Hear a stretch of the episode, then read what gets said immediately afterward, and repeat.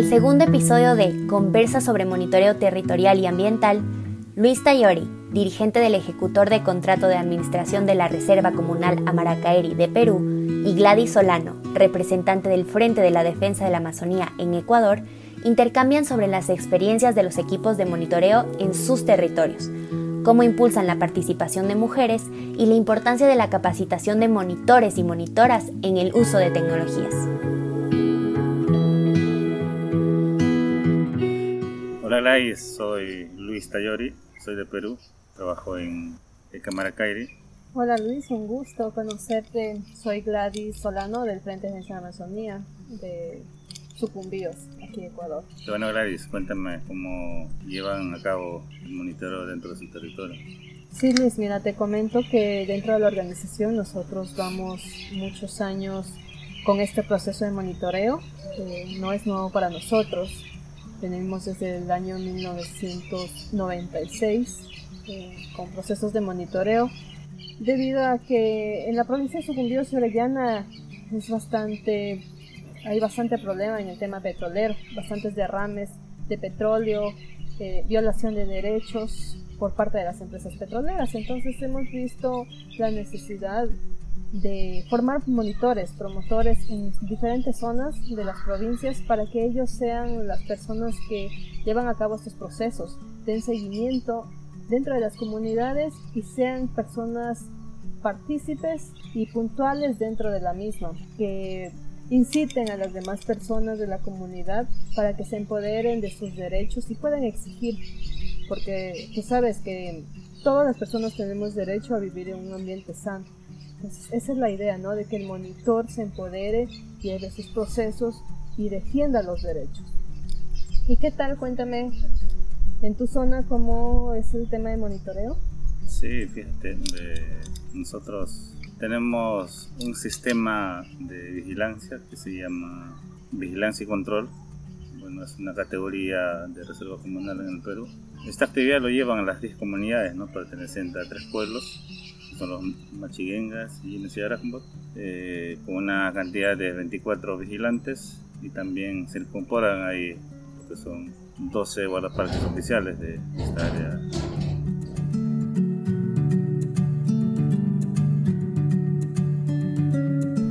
Eh, este sistema de vigilancia eh, consiste en, en vigilar eh, los territorios comunales y también el área protegida donde hacen reportes de cómo esta actividad de vigilancia tradicional que era, se ha convertido en una actividad oficial ¿no? a través de documentos generados desde las propias comunidades y también por parte de la jefatura y la de Camaracay y sus comunidades. Me parece súper interesante, Luis. Y cuéntame, ¿qué tal en, tu, en el grupo de monitores? ¿Solamente hay varones o también están incluidos mujeres? Son 24 eh, vigilantes que son varones y, en este proceso eh, estamos en proceso de, formación ¿no? para que puedan hacer ese rol ¿no? Este, por parte de las mujeres porque eh, consideramos desde la zona que intervenimos es necesario la intervención ¿no? este, para complementar la acción de vigilancia en, en el área protegida y sus comunidades. Mm, me parece perfecto porque te comento que en lo que es el Frente de Defensa de Amazonía, nosotros contamos con un equipo de monitores que sí mismo hacen trabajo y la mayoría son mujeres. Ventajosamente, eh, ellos, como mujeres, contamos con unas estrategias ¿no? para poder llegar a las comunidades. Y tenemos, pues podría decir que tenemos eh, de expresarnos, de llegar a ellos tener apoyo de las niñas. Sí sería muy importante que ustedes consideren, como lo que me mencionas, ¿no? En este nuevo proceso incluir a mujeres, porque es muy importante el tema del género, ¿no? Y como te menciono, el rol de la mujer es muy importante en todos los espacios. Sí, eh, y para indicarte que estamos en un proceso de crear el tema de género eh, dentro de, de ¿no? Este, es un modelo donde que eh, se están reuniendo a mujeres líderes ¿no? de diferentes pueblos para sacar una, un extracto como sería ¿no? la parte complementaria ¿no? de las acciones que ya llevamos desde esta área No solamente en la vigilancia, sino eh, en los componentes que nosotros tenemos, la economía, social, nuestra cultural, ambiental ¿no? y social. Lo más importante es la parte de gestión y también la parte financiera, ¿no? o sea, como la parte complementaria pueda reforzar ¿no? este, con, bueno, con la sabiduría que maneja la mujer. O sea, este es el proceso que recién estamos iniciando y cada vez es que fin de mes ¿no? este, se está estructurando como pueda encajar ¿no? este, este reforzamiento en los procesos en esta área eh, desde Reserva Comunal ¿no? que eso va a ser un piloto de implementación en las categorías de reservas comunales en el Perú. Mm, perfecto, me parece bien porque sí, como te menciono, el rol de la mujer es muy importante.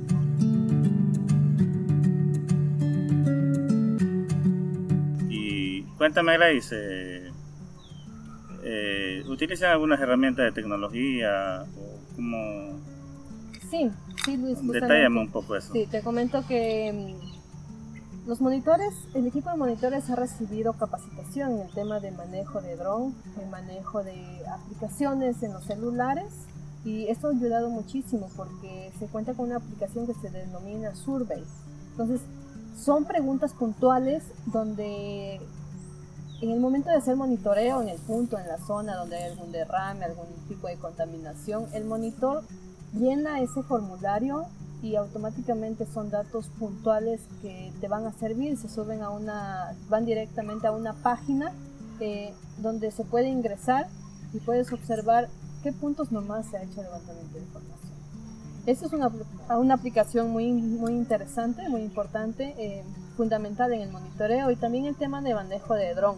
Por comentarte que desde el 2016 han venido formándose de monitores, los equipos de monitores, algunos se han desertado, otros han ingresado nuevos, pero cada uno de ellos los vamos capacitando conforme van participando en los eventos, eh, en cada monitoreo. No es, el monitoreo no lo hacemos cada semana, eh, lo hacemos cada 15 días o una vez al mes para dar seguimiento a cada eventualidad que se desarrolla.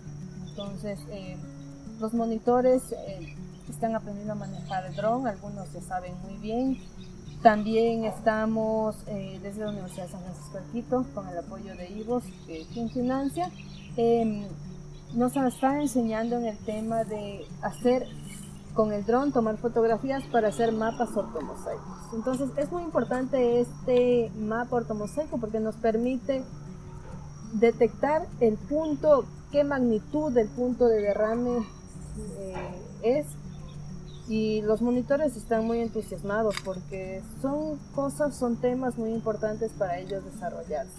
Tienen conocimientos y están muy contentos y sí sería bueno que no sé ustedes cómo se manejan el monitoreo, también usan tecnologías o cómo hacen. Sí, desde la creación de 2002, eh, bueno, se empezó ni, sin ningún lapicero, pero sí eh, con una actividad tradicional, ¿no? que siempre eh, los indígenas vigilamos, ¿no? y esa actividad se convierte ¿no? a través de documentos gestores y ya con una actividad reconocida ¿no? por parte del Estado, bueno, en colaboración con, con, la que las comunidades eh, desde ese entonces se ha ido incorporando, ¿no? comprando GPS este, y de ahí aprobando los formatos que son fichas de reporte, donde que ahí describen eh, la parte de recoge de datos en el campo. ¿no? Y hoy en día también nos hemos animado a estar también ¿no? este, en esta moda de aplicativos este, con una co-diseño de, con Digital Democracy, que el aplicativo se llama Mapeo Móvil a través del sistema Android y también ¿no? este, de, mapeo desktop. ¿no?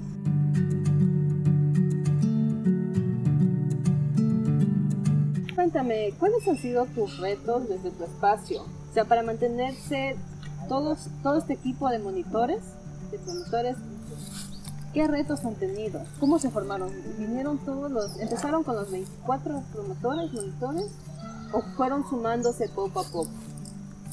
Eh, desde que se hubieron esos acuerdos, eh, hubieron este, dos vigilantes por comunidad, ¿no? que son 24, y en el proceso, eh, por ejemplo, hay una comunidad que colinda con la actividad minera, vieron la necesidad de aumentar ¿no? para vigilar eh, y, entrar más numeroso ¿no? hacer, para hacer patrullajes que nosotros ¿no? y son, ahorita son actualmente 24, eh, antes del inicio eran 20 nuestros por comunidad y por necesidad se aumentaron. La idea es que haya más, eh, más vigilantes eh, o también ¿no? este, ese análisis interno de la comunidad es que qué tan efectivos pueden ser eh, si tenemos muchos vigilantes. La idea es que cómo se efectiviza ¿no? este, la cantidad de vigilantes. Es muy inestable este, la, la, la, permanencia de los vigilantes porque puede ser que aún todavía no es atractivo ¿no? este tema de, de vigilancia ¿no? y otro es que este, cada vez que se hacen los cambios de jefes comunales, ¿no? Este, se rigen también ¿no? este, a, los dos años que tienen que rendir ¿no? este, una estadística que sí responde a esta actividad. Y es por eso que se sucede esos cambios también, ¿no? este, esos compromisos de permanencia que tienen dos años por comunidad ¿no? y de acuerdo hacen evaluaciones. Sí, porque te comento acá también nosotros eh, desde inicio de, empezó el, el proceso de monitoreo, se formó 15 monitores, pero con el tiempo van desertando, entonces vamos formando, vamos formando, invitando, convocando a las personas que realmente se interesen, porque sí, el tema de monitoreo, de ser monitor, tiene que ser una persona que le guste, una persona que esté, que, que tenga ese corazón de defender los derechos, de defender su comunidad. Y hoy en día es bastante complicado, pero sí, sí hay personas, incluso en el equipo de monitoreo actual del FDA hay mujeres jóvenes que están al frente de sus comunidades liderando, luchando y claro, la idea de monitoreo es levantar la información y que esta información sea devuelta a la comunidad. Como se había mencionado en algún momento, em, son herramientas importantes, herramientas que les va a servir a la comunidad. Toda la información que se levanta de vuelta a la comunidad para que ellos usen una herramienta ante alguna denuncia. Entonces sí entiendo la situación del tema de monitores en tu zona porque creo que es no solamente en Perú sino en Ecuador, en todo lugar. La deserción de monitores eh, por algunas razones ya personales. Y claro, Luis, como te mencionaba, ¿no? El tema de la deserción es un poco compleja porque muchos monitores viven dentro de la zona. Entonces, ahora actualmente, bueno, siempre ha sido ¿no? el tema de las petroleras.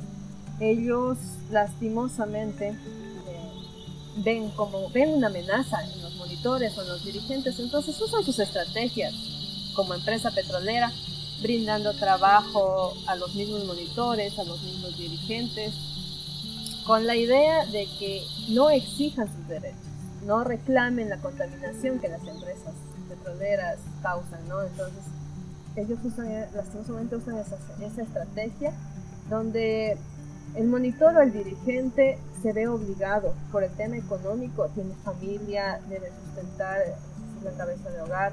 En el caso de mujeres, eh, tienen que salirse de ser monitoras porque sus esposos están trabajando en la empresa petrolera. Y si ellas siguen participando o ellos como monitores participan en hacer monitoreo, en dar seguimiento, en exigir los derechos, simplemente la empresa coge y los despide. Entonces es un temor para ellos eso. Entonces ese es uno de los principales problemas de la deserción de los monitores. Nosotros tenemos un documento de estrategia de control y vigilancia donde que plasma eh, todas las estrategias este, dentro del área y también este, la implementación de, herramientas de tecnología. Uno es que este, tiene que estar eh, actualizando la estrategia. ¿no? Este, eh, a pesar que tenemos este, varios documentos de gestión, ¿no? está uno la estrategia de control y vigilancia y los compromisos ¿no? de acuerdo de conservación por parte de las comunidades, aún todavía hay esa debilidad, ¿no? este, como este trabajo de, acción de vigilancia aún todavía no es atractivo, ¿no? a pesar de los hasta ahorita siguen eh, en la actualidad mayores de edades, que a pesar que tienen esas dificultades, son capaces de, familiarizar los equipos de tecnología que, desde la ECA Maracay se implementa para que hagan los trabajos. Pero creemos de que para que sea atractivo este, estas herramientas, ¿no? También, este, como los chicos están familiarizados en los juegos, en otras cosas. El codiseño creo que es el, el, codiseño ¿no? este, de, estos aplicativos, creo que es bueno, donde que eh, los muchachos puedan encontrar con facilidad estos formatos de, de de datos. Pero, como te digo, a pesar de esto sigue habiendo, o sea, no desinterés, sino, o sea, no es atractivo, ¿no? como lo acabas de decir, eh, un territorio que respira, no, este, eh, no solamente es, solamente trata el tema de conservar tu territorio, sino también hay otra realidad en la propia comunidad, ¿no? Este, en los territorios, porque hoy en día eh, nadie pues alimenta ¿no? este, con, con un racimo de plátano o un ahumado ¿no? sino este, como también no vayamos en esa línea de vigilancia, sino también busquemos otras oportunidades para diversificar esa actividad, ¿no? este, tanto la vigilancia y otras necesidades ¿no? dentro de un territorio. Ah, me parece súper interesante.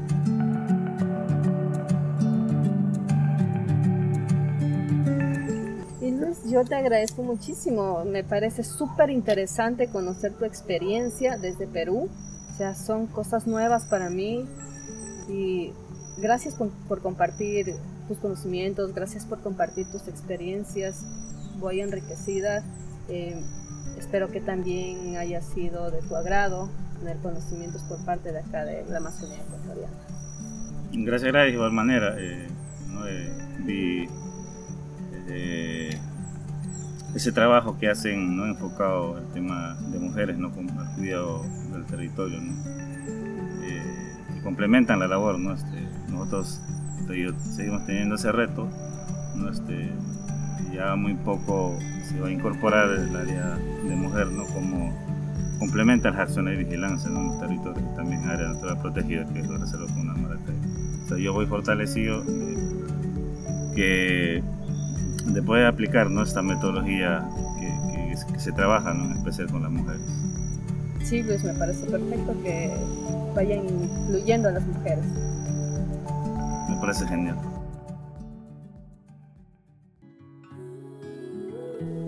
Conversa sobre monitoreo territorial y ambiental es una serie de podcast desarrollada en el marco del Encuentro Regional de Monitoreo Territorial y Ambiental celebrado del 25 al 27 de mayo de 2022 en Puyo, Ecuador. Durante el evento, coordinadoras y coordinadores de monitoreo, vigilantes, monitoras y monitores, socios locales del programa Todos los Ojos en la Amazonía y socios y aliados especializados en la temática de monitoreo se encontraron para una jornada intensa de trabajo e intercambio de experiencias, estrategias y retos del monitoreo en sus territorios. Conoce más sobre los resultados del encuentro y escucha la serie Conversa sobre monitoreo territorial y ambiental en www.toamazonia.org.